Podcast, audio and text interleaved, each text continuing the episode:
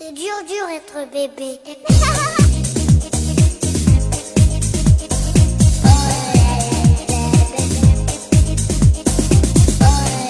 哎，大家好，我们是 Lady 妈妈，我是琳琳，很久没有和大家一起聊天了。现在春天又来了，我突然想起来，前几个月还答应好多网友要和大家一起分享关于游泳健身的一些知识和要点。因为你看，这个很多女孩子现在已经加入到这个为了夏季而战斗的这个大潮中，到了该露胳膊露腿的季节了，那肯定美成了大家第一步的任务。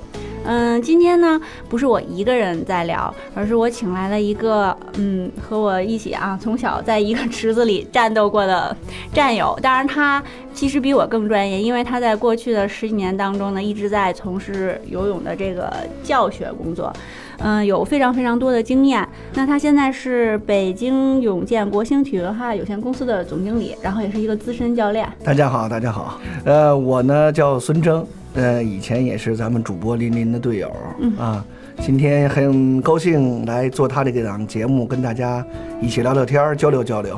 对我们其实听我们节目的好多都是呃辣妈呀，然后还有一些年轻的女孩啊。啊嗯，你知道现在人健身和我们小的时候，就是年轻的时候，别小的时候，我们现在都九零后呢。对，那是 那个我我们年轻的时候，对。，我们年轻的时候就是游泳，其实大家是一种目标型的，对我们可能甚至还就背负着要为国争光的那种，啊是吧？竞技方面更竞技体多一点儿，对对啊对但是现在不像大家现在这样，对，你看现在健身真的是一项全民运动，没错，像首先是跑马，现在跑马人数已经是中国跑马人数已经是世界级的了，对，没错吧？然后还有游对啊游泳，游泳是一个大家这是个就是可能跑马对于某些人来说会是太艰苦、太孤独的一项运动，那游泳其实也是一项非常非常好的运动。对对对，嗯，所以但是啊，对于女孩来说，其实大家关心的点是什么？嗯游泳到底能不能减肥？这也是我关心的问题吗？呃，对，很大家比较确认这一点，这那个关心这一点哈。但是我呢，今天主播说这一点，我觉得肯定先给大家一个答复，就是说这个游泳肯定是能够减肥的，但是呢，嗯，大家看看就是你的这个方式方法会不会正确、嗯啊？那么有一些咱们这个这个呃，咱们美女们哈，去这个去游泳一段时间，可能短期内没有减到这个这个这个体重下降，或者说到那种减脂的状态，那么呢，它跟它这个游泳这个这个呃时间啊量上都有关系啊。那你比如说，那在一个游泳过程当中，因为它是一个纯有氧的活动嘛，纯有氧的活动你就不能像说呃像跑步什么那么快见效，那么它应该在一个时间的节点，那比如说五十到五十分钟到一小时左右，它才能够起到皮下脂肪燃烧的一个作用，这是有氧运动一个特点。另外呢，在前期游泳的过程当中，它这个会出现一些小幅的体重增加，啊，那就是说可能是由于你的动作不太到位啊，游的时间不够啊，啊，这是几个方面造成这种状态，嗯，所以您的这个这个 结论是游泳肯定会会减肥的。是可以减肥的肯。定是啊，但是一定要是坚持。嗯什么运动都是贵在坚持。你停一段时间，再过一段时间再练，它反反复复这样做，反而效果不好。那么你持续一段的进行游泳活动啊，一周坚持三到四次这种游泳活动，那对于你的这个身体这体重的控制还是有帮助的嗯，啊。这个我据我来观察嗯哈，因为有一段时间我是在主攻，就是一个自己给自己加任务，主攻一段游泳的这个特训。然后我在游泳池里大概游一个小时的时候，我在观察我身边的人啊。啊，我发现有小年轻儿打情骂俏的，然后有这个呃游的，但也在游，但是游的像个浮尸一样，在我看来就是完全的没有使劲儿，就可能甚至都能睡着了，我觉得那种状态。嗯我个人觉得嗯。他这样游其实没有没有什么任何效果，确实没有什么嗯效果。为什么说没有什么效果呢？还是这么理解。那么人正常状态下，你在水里泡着，它热量也会散发的很快。但是这种热量的散发，只是你身体里面这个这个这个这个不是脂肪的一种燃烧，而是一是糖啊这种代代谢。那么你在运动的过程当中啊，比如说我游有一些泳姿加上去了，蛙泳、自由泳啊等等，咱们现在比较常见的啊这些泳姿，那么它同时肌肉的一种转换、血液的一种代谢，包括皮下脂肪的一种运动和燃烧，它就会起到这个减脂的效果。同时呢，还对。比如说臂部的肌肉啊、腿部的肌肉啊等等啊，有一些塑形的一种简单的一种效果啊，那这样的效果才能达到。这个，那么这个问题来了，嗯。在我举个例子啊，嗯。比如说我曾经看过一个就是在游泳的这个爱好者里广泛传播的关于啊。菲尔普斯、啊。飞鱼的一个游泳教学的这个视频，嗯。那里头说的那个动作啊，那嗯简直是这个，就是他的那个教练提到说，飞鱼在换气的时候，嗯。在嘎吱窝这块儿，就嗯腋下它会有形成一个很小的漩涡对，那这样的话，其实它换气的时候，它头特别的小，这个对幅度。但是我看完这个东西，就就很多游泳爱好者来问我这是怎么回事儿，嗯然后我看了看他游的那个姿势，我说这个你别想了，你游不到那个速度，你怎么可能游出这个漩涡来？你就没有这个漩涡是吧？没你就错没错。所以说，其实好多人他在寻求教练的方面，他是。嗯就是不对的。其实可能每一个人在运动方面，每一个人会根据自己的自身嗯条件，嗯会有一个正确的这个动作，正确的一个训练方法。嗯那甚至还有一些不会的人，嗯他找了一些可能很蹩脚的教练，那就根本就永远是无法达不到他的目标。所以在选择教练的方面，你有没有这个一些？呃，给大家一些建议吧。呃，咱们现在的社会上的游泳教练员鱼目混珠。呃，作为消费者来讲，一定要确定这个教练员他是否有这个游泳教练员的职业资格。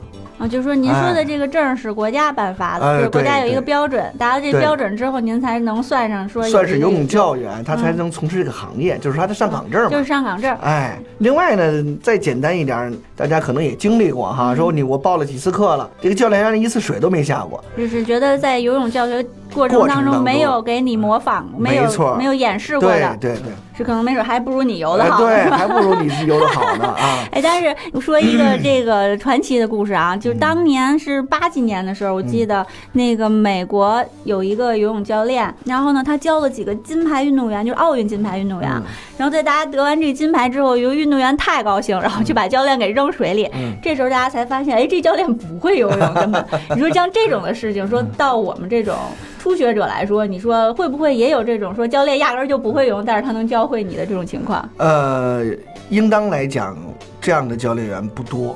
咱们专业水平的教练啊，他会有这种，就是说教练员并不是游泳专业出身，但是呢，他对于训练和队员的生理掌握，包括他这个技术的水平要求、计划的制定、体能上的训练，这是一些专业上的东西，那属于竞技游泳了。那么咱们大家现在所接触到就是什么呢？就应该叫群众性的游泳活动啊，群众性游泳活动。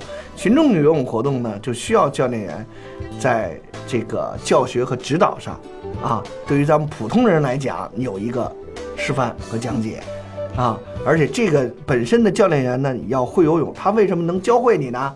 他就知道你的错误动作点在哪儿啊？为什么呢？他会游，他才能看出来；他不会游，他就看不出来啊，他理解不了。所以，呃，咱们对于群众性游泳和竞技游泳这种教学，它是有区别的。就是刚才说的那种金牌的教练故事是有的，但是说白了，他还是教不了一个初学的人，他可以教一个很高级的因为这个人可能至少他是一个，比如说流体力学呀，或者是运动学的一个博士什么这样的他很高了，就是大炮打蚊子打不着。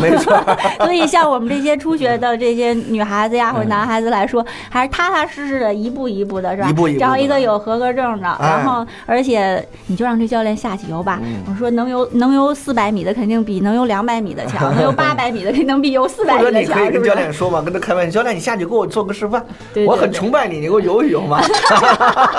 那一游就露馅了，游的好与坏，你看。你是不是经常被女生？我没有，我哎，刚才又说到说这个游泳池的一些游泳池设备的一个问题，嗯这对其实对于女孩子来说就又很关心。对因为我曾经有朋友，就是女性的朋友，当然她因为自己身体比较弱，嗯嗯，可能免疫机能会差一点。嗯她跟我说，她去游泳回来，她得妇科病，她嗯觉得这是游泳造成的。嗯嗯，那其实，在游泳场馆的选择上，其实有还是有一些讲究的。那对，分享一下那是必须的。啊，是，这是一个很很关键的问题，因为咱们第一是看，啊，就直观看这泳池你看这个水啊很清澈，水里面没有什么杂质啊，哎，就证明这个水呢相对来讲还相对水质还是不错的。一进去一看水发浑发污，啊，那这肯定它过滤有问题。再看里边飘着一些什么碎絮什么的，证明好长时间没有换过水了，那这是很关键的。另外呢，就是气味上，你比如说我一进去以后感觉很刺鼻，刺鼻呢有几种味道，一种是它这个泳池本身内呢处理的一个药剂氯气加多了，哎？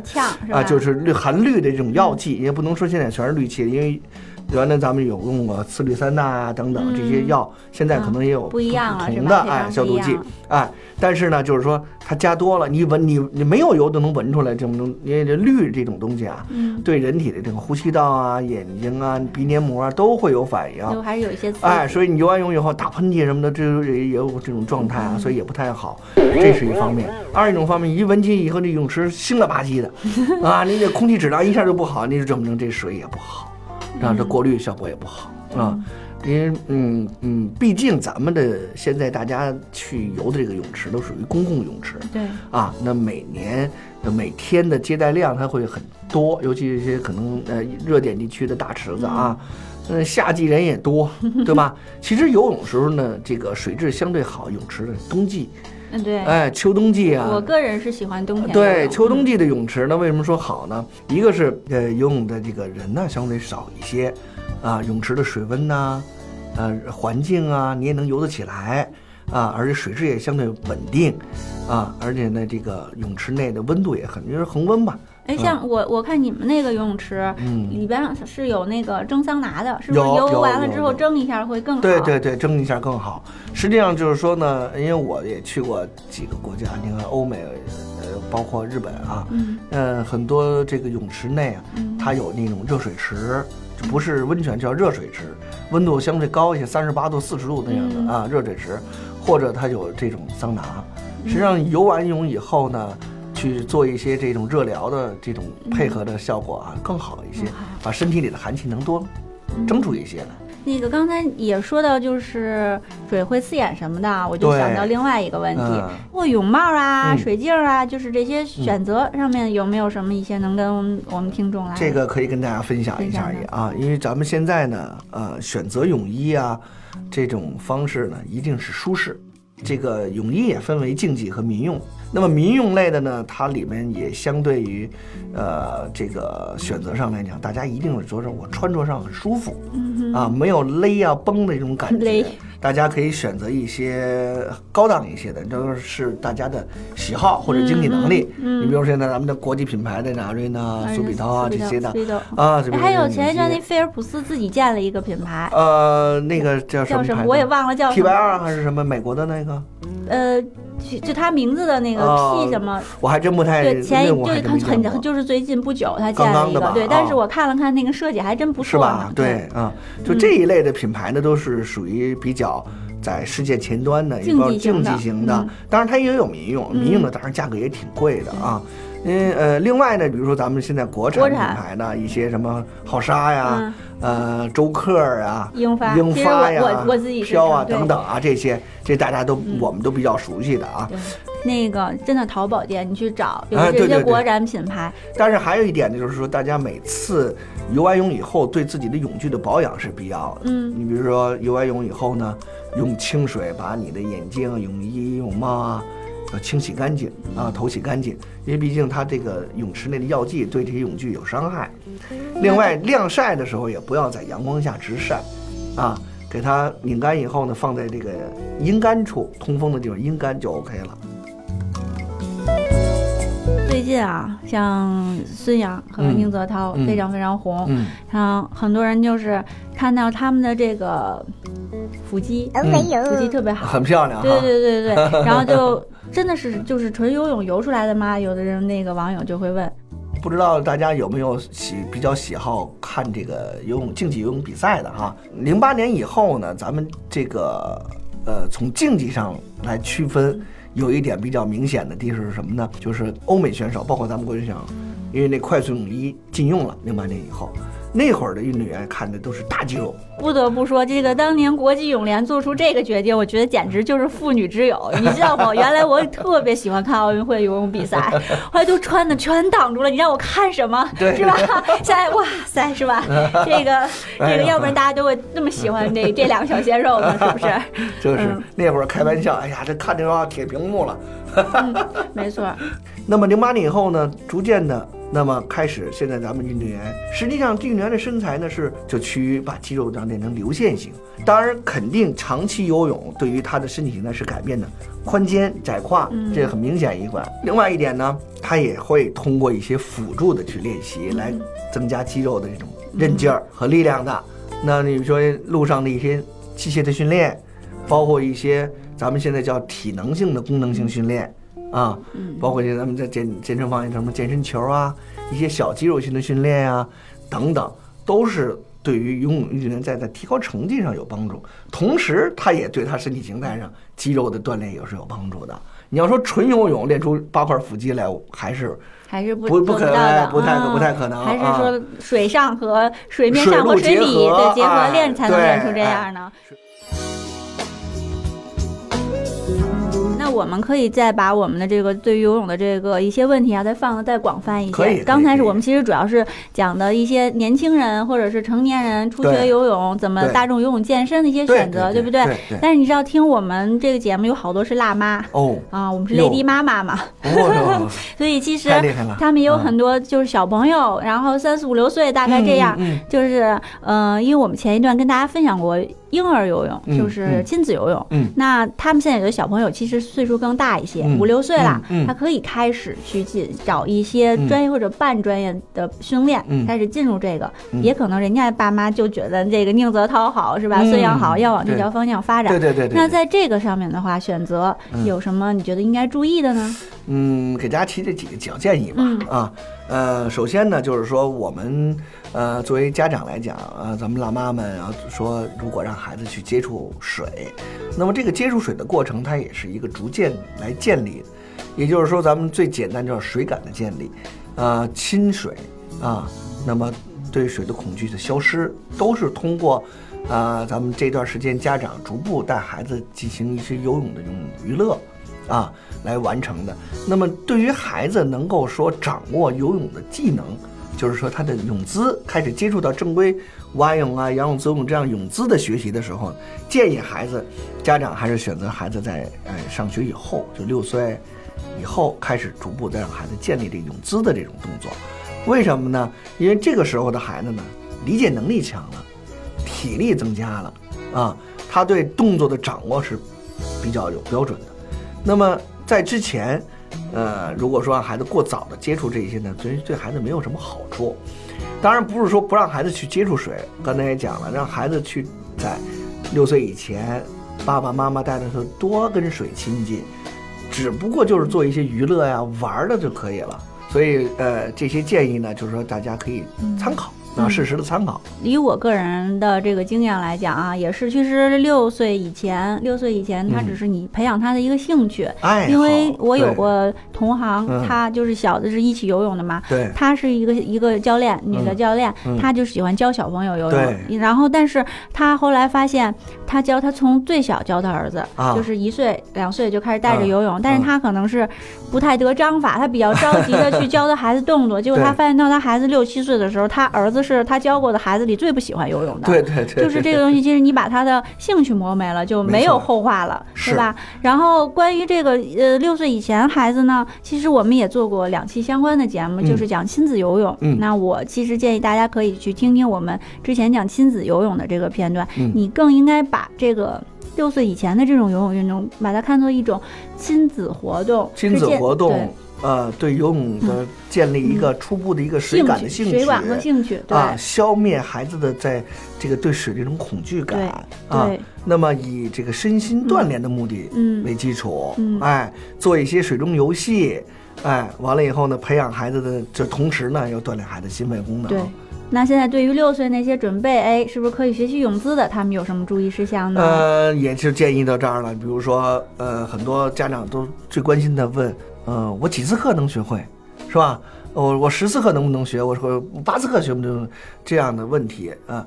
当然，往往呢，就是说这也是因为呃因人而异。孩子，你比如说咱们刚才讲到了，说孩子可能过很早接触水了，他非常这个不怕，没有恐水感，呃，对水很亲近，他愿意主动去学。这样的时候，可能孩子掌握的快一些。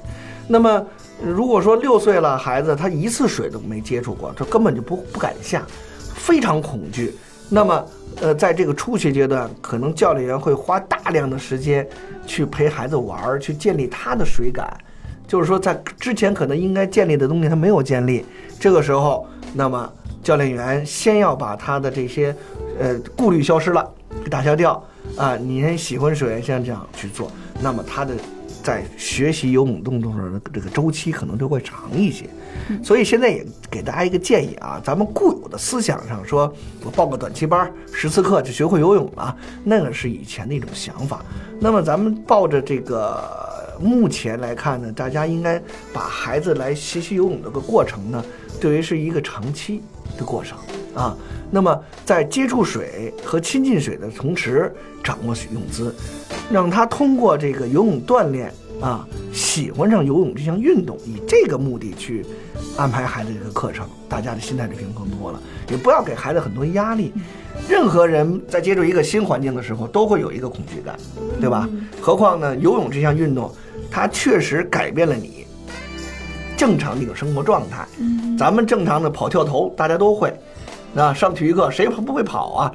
但是游泳不一样，游泳它是完全颠覆你日常生活的一种。这个状态了，它失重了，没有任何支撑点的，让你去掌握在水里能够行进和这个活动的一种方式方法，所以这个是一个过程的问题。每个人其实，在肚子里的时候就会游泳，那。其实都是能学得会，只是害怕学不会，就是因为害怕。对对对，对吧？那但是真的就有人就是学不会，是吧？就有一些我也真是见过，就是永远这个脸就无法进水里。那对于这些的，就完全。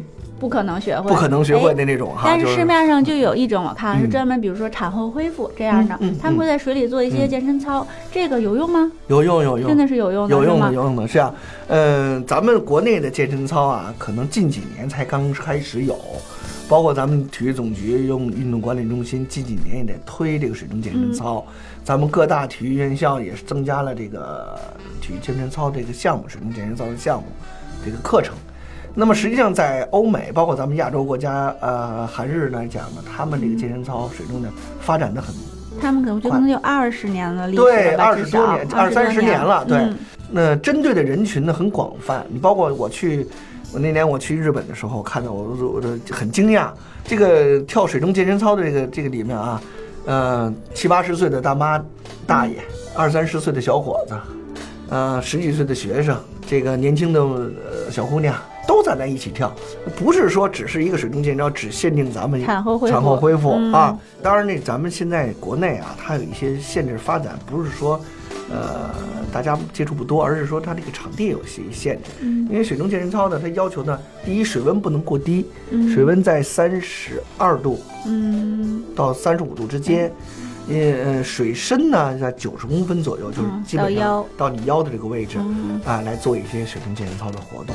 当然，这样的场地可能还是会有休息限制受限制。另外呢，水中健身操呢，在呃不光是产后恢复了，包括一些呃疾病，你比如说膝关节的疾病啊，身体上的疾病等等，它这个。就是协助帮助你的术后的这种恢复和伤痛的这种恢复也是有帮助。这才是医疗康复的一医疗康复一种。嗯。另外呢，就是说水中健身操呢和路上的健身操啊，它也有一些区别。刚才我讲到了，同样的时间和同样消耗这个这个动作啊，那么一个小时它是消耗的热量相当于路上运动的四倍。嗯。啊，那么又有水中这种消耗热量的效果，又能做到。我不害怕，还能做到锻炼的目的，又能锻炼一些。当然，水中间呢包括它水中操鞋，一些这个板儿，一些手掌也是能够锻炼肌肉的。它会不那么单调，不那么单调啊！而且教练带着大家欢欢欢喜喜，挺好。嗯啊，对，所以我建议就是什么呢？就是刚像开始节目开始的时候，我会提到有一些人能游，然后有能有两千米甚至，但是像浮士一样快睡着的这种，我觉得你可能你能承受这种游泳的不断的单调的重复，这种孤独感的呢，这种人呢，我觉得你可以去试转尝试转换一下，去做一下游泳健身操。其实它在你的心肺功能，然后包括你的这个运动各项肌肉的这个锻炼，会比你那样快睡着的这种 状态要更好。对，而且也建议大家呢，就是说，呃，咱们比如说去健身房啊，嗯啊，做这些这个力量训练，那个、嗯也可以接触一下游泳。嗯，当然就是说个人喜好了。嗯，那么作为接触游泳呢，拿游泳作为一种放松放松、啊。对，你比如说我做这个这肌肉力量很酸痛了，那么游泳它是可以缓解你这个嗯肌肉的一种反应的。嗯啊，那么也建议大家可以接触和尝试一下嗯啊。好的，那我们今天时间也不早了，然后非常感谢孙征给我们带来这么多干货啊，关于游泳的 干货。跟大家聊天很高兴啊嗯。然后但是当然，其实游泳还是一项这个很很，其实有很多科学呀、科学方法呀、方式方法呀这些这些干货在背后的一项运动。那如果我们的读者对这方面还有什么需求，然后有什么问题的话，可以在我们节目的后边留言。当然，除了在喜马拉雅平台上，我们有我们的公众号、微博、微信，你都可以找到我们。然后我们的这个孙征啊，孙教练会，我们会转达，然后呢，也许我们会请他再来再做节目，也许我们会给你留言，然后直接来回复你的这个答案。希望咱们大家呃都来游泳啊，拿游泳当做一个兴趣爱好也好啊，嗯当做一个健身活动也好呢。非常的适合这个现在当代人群啊，嗯所以欢迎大家都走进泳池，谢谢大家，谢谢。嗯，谢谢大家。那 Lady 妈妈今天就到这里，大家再见。